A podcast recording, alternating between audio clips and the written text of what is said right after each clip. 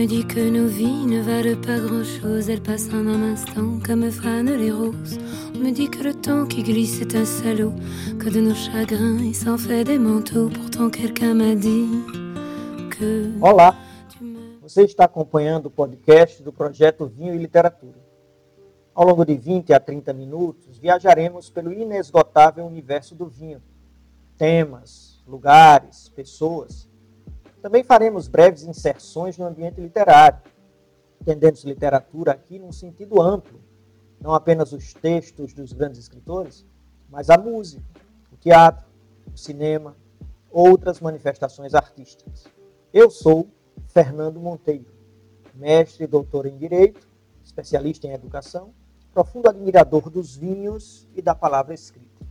Entre os cursos que fiz, cito de uvas viníferas da Associação Brasileira de Sommeliers do Rio Grande do Sul.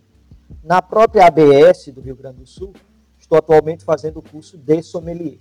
Neste episódio 1, trataremos do tema estilos de vinho. Na inserção literária, falaremos de uma obra da escritora belga Marguerite Yourcenar. Ao ponto. A OIV, que é a Organização Internacional da Vinha e do Vinho, conceitua vinho Vinho é uma bebida alcoólica, produto da fermentação da uva. Ora, se é assim, não faz sentido chamarmos de vinho bebidas produzidas a partir de outras frutas, como por exemplo, amora, maçã. Mesmo que a gente escute algo do tipo vinho de maçã ou vinho de amora, não se trata de vinho, porque o vinho necessariamente é elaborado a partir da fermentação da uva. Assim diz a OIV. O processo de fermentação nada mais é, é um processo inclusive natural, para o caso da uva, nada mais é do que a ação das leveduras que se localizam na casca do fruto e elas atuam naquela parte interna, que é a polpa, onde tem açúcar, elas atuam diretamente no açúcar que está na uva sacarose, sobretudo glicose e frutose, transformando esse açúcar em álcool, gás carbônico, compostos aromáticos e calor. Então, essa é a reação química. As leveduras, que são tipos de fungos, é, organismos unicelulares, elas atuam diretamente no açúcar presente na fruta, né, na, na polpa da uva. E ao atuarem aí, processando esse açúcar, transformando esse açúcar em quê? Em álcool etílico, em gás carbônico, compostos aromáticos e calor. Esse é o processo. A gente vai ter oportunidade em outros episódios de tratar disso de uma forma mais específica, mais detalhada, mais técnica. Aqui nós estamos apenas dando essa visão mais ampla, mais geral do processo de fermentação, que faz a transformação da uva em vinho. É importante salientar que videiras são plantadas pelo mundo afora.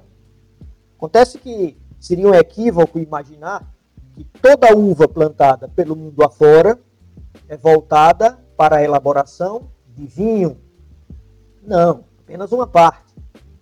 As uvas são plantadas para serem consumidas in natura, por exemplo, como nós mesmos fazemos quando vamos ao supermercado e compramos uva para é, é, consumi-la in natura. As uvas sofrem um processo de transformação, sendo transformadas em frutos secos, é, como, por exemplo, as passas, fruto seco. As uvas são utilizadas para a elaboração, para a fabricação de suco, suco de uva, também muito consumido. E as uvas elas são também utilizadas na elaboração dos vinhos. Ora, a Organização Internacional da Vinha e do Vinho, sobre a qual falei há pouco, trazendo dados de 2020, aqui nos episódios, sempre que possível, trarei alguns dados, né, algumas informações é, do ponto de vista quantitativo, é, para que a gente compreenda melhor este universo do vinho. 7,3 milhões de hectares de vinhedos existem no mundo. pelo mundo afora, há 7,3 milhões de hectares de vinhedos. Esses dados são de 2020. 56% desses, desse total, né, desses 7,3 milhões, esse, está concentrado em apenas seis países: Espanha, França, China, Itália, Turquia e Estados Unidos. Repetindo, na Espanha, na França, na China, na Itália, Turquia e Estados Unidos, nós encontramos, lá estão 56% dos vinhedos do mundo. Prestem atenção, dos vinhedos.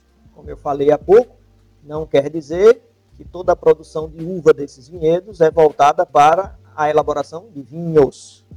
Também se usa para as outras finalidades, como mencionei há pouco. Mas é interessante observar que esses seis países, que detêm mais da metade, 56% dos vinhedos do mundo, quatro deles são também importantes para o universo do vinho. Bastante importantes, eu diria. A Espanha, a França, a Itália e os Estados Unidos. China e Turquia, não, bem menos. A produção mundial de vinho, agora eu estou falando de vinho, não estou falando mais de vinhedos, no sentido amplo de cultivo das vinhas. Agora eu estou falando da produção mundial de vinho. Dados também de 2020, da OIV. 260 milhões de hectolitros foram elaborados, foram produzidos de vinhos no ano de 2020. 260 milhões de hectolitros. Hectolitros, ou milhões de hectolitros, é a grandeza utilizada para vinho, né? quantidade de vinho produzida nos países e no mundo. Então, 260 milhões de hectolitros. Vamos converter isso para litro, para ficar mais compreensível, que a gente trabalha melhor com a ideia de litro. Isso dá 26 bilhões de litros. Vamos imaginando, em 2020 foram produzidos, foram elaborados 26 bilhões de litros de vinho. O mundo tem 7,8 bilhões de pessoas. Vamos tornar isso ainda mais compreensível para o nosso dia a dia. Se eu fosse engarrafar, claro, isso foi engarrafado naturalmente, mas se eu fosse engarrafar os 26 bilhões agora na nossa, na nossa conta, no nosso cálculo nesse momento, usando a garrafa padrão de 750 ml, há garrafas menores e há garrafas maiores, né? mas a gente fala disso em outro episódio. A garrafa padrão de 750 ml, essa que a gente normalmente encontra aí, nas adegas, nos supermercados, enfim, nas enotecas, 26 bilhões de litros de vinho engarrafados em garrafas de 750 ml. Isso vai resultar em 34,6 bilhões de garrafas. Né? Então, nós teríamos 34,6 bilhões de garrafas, que é a produção de vinho do ano 2020, segundo a OIV. Isso dá em torno de 4,4 garrafas por habitante do planeta. 7,8 é, é, bilhões, como falamos há pouco. Esses dados no Brasil são bem mais modestos, claro. O Brasil não está entre os grandes produtores de vinho do planeta, em termos de quantidade, em termos de volume. O Brasil produziu em 2020 1,9 milhões de hectolitros. Usando a, a, a, a escala de litro, para ficar mais compreensível, 190 milhões de litros. O Brasil produziu 190 milhões de litros de vinho em 2020. Isso daria, nas garrafas de 750 ml, 253 milhões de garrafas, ou seja, um pouco mais do que a população brasileira. Aí nós estamos falando, no caso brasileiro, aí eu já vou deixar essa, essa, esse, essa dicasinha, essa informação, que a gente também retoma em outro momento, já que o tema central hoje é outro. É, essa, é, esses 190 milhões de litros englobam tanto vinhos finos, produzidos a partir das uvas viníferas europeias, quanto os vinhos produzidos a partir de uvas americanas. São chamados, aqui no Brasil usa-se a expressão vinho de mesa, Inclusive, se consome mais vinho de mesa no Brasil do que vinho fino. A gente trata disso em outro momento. Bom, vamos falar dos estilos. Quais são os estilos de vinho? Olha, é, há algumas classificações. Eu vou me valer de uma que me é cara, que eu acho interessante, de um sommelier, de um master sommelier francês, Vincent Garnier. Ele apresenta nove estilos de vinho. Essa é a, é, a, é a, classificação utilizada também pela ABS do Rio Grande do Sul, nos seus cursos. A, a classificação do Vincent Garnier para os estilos de vinho. Seriam nove estilos de vinho. Vamos falar deles de forma sintética, naturalmente.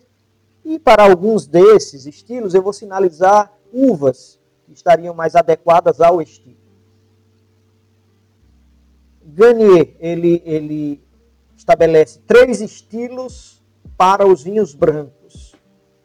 Primeiro deles, os brancos leves e refrescantes. Seria um estilo.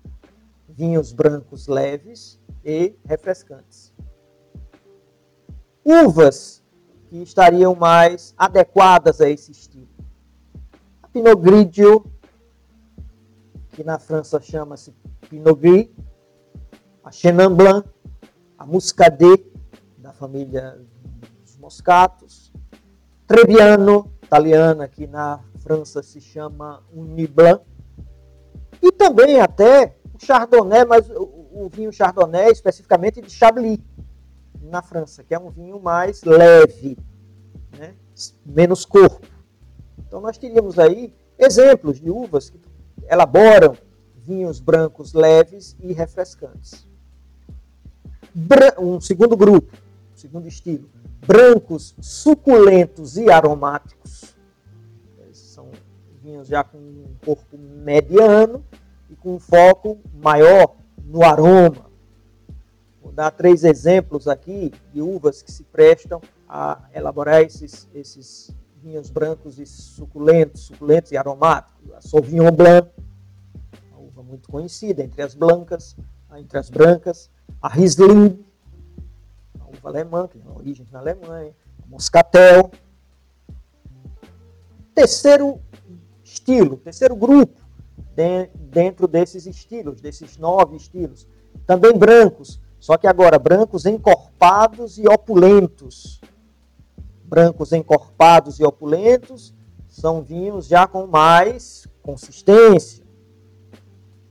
Uvas poderíamos citar aqui a Viognier, a Chardonnay, mas a Chardonnay, quando produz aquele vinho mais encorpado, exemplo de muitos que são produzidos na Austrália, nos Estados Unidos.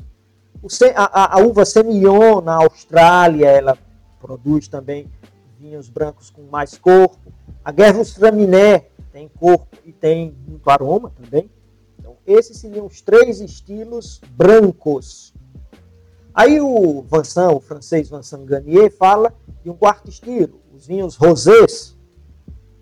Vai para o quinto, sexto e sétimo estilos de vinhos tintos. Ele também toma os tintos e subdivide em três, três estilos. Os tintos vibrantes e frutados, que são vinhos tintos de corpo menos presente, um corpo mais, mais é, delicado, vamos assim dizer. Exemplos de uvas aqui: Pinot Noir, Gamay, os vinhos Beaujolais. São vinhos vibrantes e frutados nessa classificação de estilos de Garnier. O sexto grupo, os tintos suaves e maduros, são vinhos com corpo mediano. Merlot, Cabernet Franc, Tempranillo, Chianti. Chianti não é uva, estilo lá região da Itália, Chianti. Terceiro estilo entre os tintos. Aqui nós já estamos indo para o sétimo, né? Falamos de três brancos, o rosé, estamos indo agora para três tintos. Os tintos densos e ricos. São vinhos mais encorpados, vinhos mais potentes, eu diria. Um Cabernet Sauvignon da Califórnia, da Austrália. Uma uva Alicante Boucher, um Syrah, Taná. Bem, faltam dois estilos para fecharmos os nove. São eles: o oitavo estilo, vinhos espumantes, e o nono estilo, os chamados vinhos de sobremesa, os vinhos doces e fortificados. Aí estão, portanto, os nove estilos na classificação de Vincent Garnier. Repetindo, brancos leves e refrescantes, brancos suculentos e aromáticos, brancos encorpados e opulentos, rosés, tintos vibrantes e frutados, tintos suaves e maduros, tintos densos e ricos, espumantes, doces e fortificados. Bem, a partir da compreensão desses nove estilos, valem algumas considerações. Uma, que é uma frase que eu ouvi de um dos grandes conhecedores de vinho no Brasil, Jorge Luke, também li no livro dele, um dos livros dele, que olha, no mundo do vinho, a infidelidade não só é reprovável, mas é desejável. A infidelidade no mundo do vinho não só não é reprovável, como é desejável. O que significa isso? Significa que nós não podemos estabelecer preconceitos, preconcepções que nos limitem na perspectiva de passear por todos esses. O universo do vinho é inesgotável, como eu falei no início desse episódio. E é de fato. Ora, se no dia a dia eu estabeleço limitações a partir de preconceitos, vou dar um exemplo. Eu não bebo vinho branco. Eu não bebo vinho rosé. Ou então, dentro de um estilo desses, ah, entre os tintos, eu jamais bebo um vinho da uva, enfim, Cabernet Franc. Ou eu jamais me interesso por um é, Sangiovese. Eu jamais beberei um Nebbiolo. É uma bobagem isso aí. A gente precisa ampliar horizontes, passear por todos esses estilos. E dentro de cada um desses estilos, pelas diversas uvas. Evidentemente que isso não nos tirará a condição de estabelecer, obviamente, as nossas preferências, principalmente ao longo do tempo, quando a gente já está mais é, envolvido com o universo dos vinhos, né? A gente tem, naturalmente, essa ou aquela preferência, a gente tem uma identificação maior com aquela ou essa ou aquela uva, isso tudo bem, sem nenhum problema, não há nenhum problema em relação a isso. Mas estabelecer preconcepções é limitar a possibilidade de conhecer esse universo que é bastante vasto. Então fica aí a dica, fica a informação, no sentido de que as, a, os estilos que eu citei, essa classificação do Vincent Garnier, é, poderia ser outra classificação, mas tomando essa classificação, ele, ele é, fica o, o convite para que todos vocês, todos que acompanham esse episódio, este episódio agora, é, possam se espalhar, né, se soltar a partir do, conhecimento de todos esses estilos mencionados. Eu vou, é, antes de fazer a inserção literária, eu vou abordar um, um ponto, porque algumas pessoas ouvem essa, essa, essa, essa expressão que eu vou citar agora, né, as pessoas costumam ouvi-la muitas vezes é, tem dificuldade de entender que são vinhos tranquilos. O que são vinhos tranquilos? E agora, depois de observar, escutar aqui esses estilos, não, não se falou em vinho tranquilo. O que é vinho tranquilo? Vinho tranquilo, na verdade, é uma terminologia que se usa, né, uma, uma, uma expressão que se usa para distinguir vinhos gaseificados de não gaseificados. Na, na, verdade, a maior parte dos vinhos não contém gás carbônico em, em quantidade. O que tem é em pequeníssima quantidade, insignificante, porque, como eu falei da fermentação, faz parte do processo de fermentação. Só que o processo natural de fermentação, esse gás carbônico depois ele vai para a atmosfera. Né? Ele, ele não vai permanecer dentro da garrafa. Mas existe sim um tipo específico de vinho cujo processo de fermentação é diferenciado, a gente vai falar aqui num episódio exclusivamente disso, e, e, a finalidade é que o gás carbônico esteja dentro, esteja na bebida, são os espumantes. Então, tirando os espumantes, que possuem gás carbônico, ah, os demais são vinhos tranquilos. Né? Evidentemente que aí teríamos alguns pontos para esclarecer melhor, que agora eu só vou mencionar, porque a gente vai ter a oportunidade de tratar no episódio apenas disso. Os espumantes é o seguinte: é, espumante e frisante tem diferença? Tem. É a questão da quantidade de gás carbônico, da pressão do, do gás carbônico na bebida.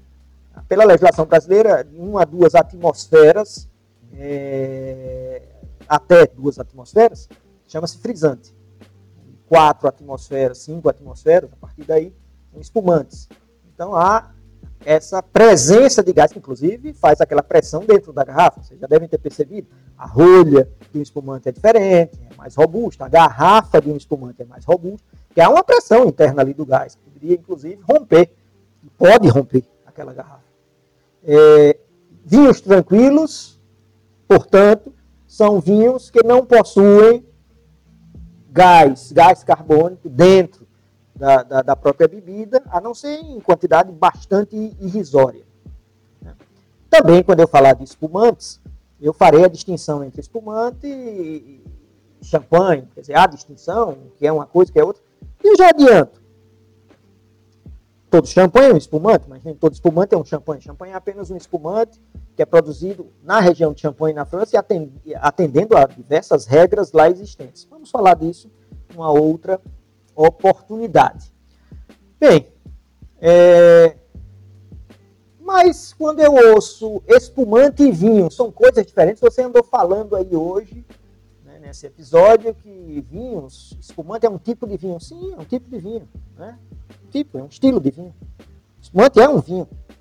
Mesmo quando a gente encontra um, uma propaganda, uma, uma divulgação aí de um produto dizendo vinhos e espumantes. É a mesma coisa, o espumante está dentro dos vinhos. Né? O espumante não é uma bebida à parte, o espumante é um tipo de vinho que tem um processo de elaboração diferente. Bom, falemos da literatura um pouco. Né? A inserção literária hoje. Marguerite Yourcenar, escritora sobre a qual eu falarei de forma muito breve, é só uma inserção mesmo, ela, muita gente pensa que ela é francesa, mas ela nasceu na Bélgica, em 1903, em Bruxelas. E a, a vida dela se constituiu, sobretudo, nos Estados Unidos. Morreu em 1987, no meio, nos Estados Unidos. A relação dela sempre foi com a, academias, universidades americanas. Produziu, elaborou, é, escreveu livros fantásticos, romances fantásticos. Entre eles, Memórias de Adriano, de 1951, que é um livro fabuloso, dos grandes livros do século XX. Romance histórico, né? Há críticos que não gostam da utilização dessa terminologia, romance histórico. Na verdade, Marguerite Yourcenar fez uma pesquisa aprofundada sobre a vida do imperador Adriano, imperador romano, século após é, Cristo, é, e escreveu aquilo que seria um relato. As memórias de Adriano, na verdade, são um relato de Adriano para seu filho adotivo Marco Aurélio, que depois, inclusive, vai ser imperador romano, vai sucedê-lo. Este relato, chamado de Memórias de Adriano, é um relato da vida de Adriano. Adriano falando da vida dele, o imperador Adriano falando da vida dele. Claro, não é uma biografia, é, é um romance. Então, não obstante haja muitas referências históricas, factuais, sim, claro, mas há muito de poesia, de lirismo, há muito, obviamente, de literatura. Então, é a referência de hoje, o livro de Marguerite Yourcenar, Memórias de Adriano. E fica assim como recomendação. Vejam, as fontes que eu vou mencionar agora, que tratei hoje no nosso episódio, o primeiro deles, o livro do Vincent Garnier, que é o livro do vinho. O título é O Livro do Vinho. No Brasil foi, existe em português, foi publicado pela editora da Folha, a Publifolha, em 2009. Vincent Garnier. Eu estou usando a expressão francesa, né, a pronúncia francesa, mas se escreve Vincent, V-I-N-C-E-N-T, Gasnier, G-A-S-N-I-R.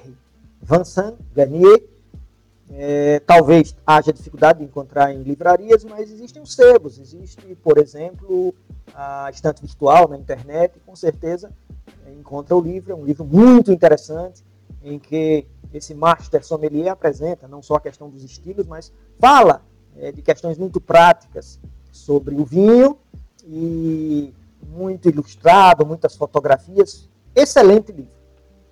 Já Memórias de Adriano, de Marguerite Orsenat, é mais fácil de ser encontrado, claramente mais fácil de ser encontrado nas livrarias, é, essas pela internet ou outras, porque tem até uma publicação recente da Nova Fronteira, no Brasil, a editora Nova Fronteira.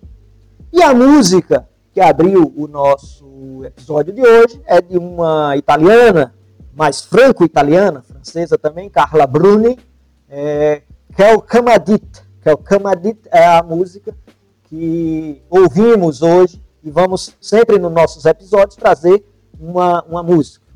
É, Carla Bruni é extraordinária e também faço essa menção aqui. Eu convido todos vocês a nos acompanharem pelo Instagram também. O nosso Instagram é arroba vinho e literatura. Tratamos de lá, lá de vinho, de literatura, a mesma ideia que aqui se expande também do projeto aqui nos podcasts. Este episódio foi produzido por Tiara Menezes. Tiara Menezes é nossa produtora no projeto. Falei muito, espero que tenha falado bem. E isso e aquilo e grocotó de galietas, como diria Mário de Andrade. Hora de levantar âncora. Au revoir.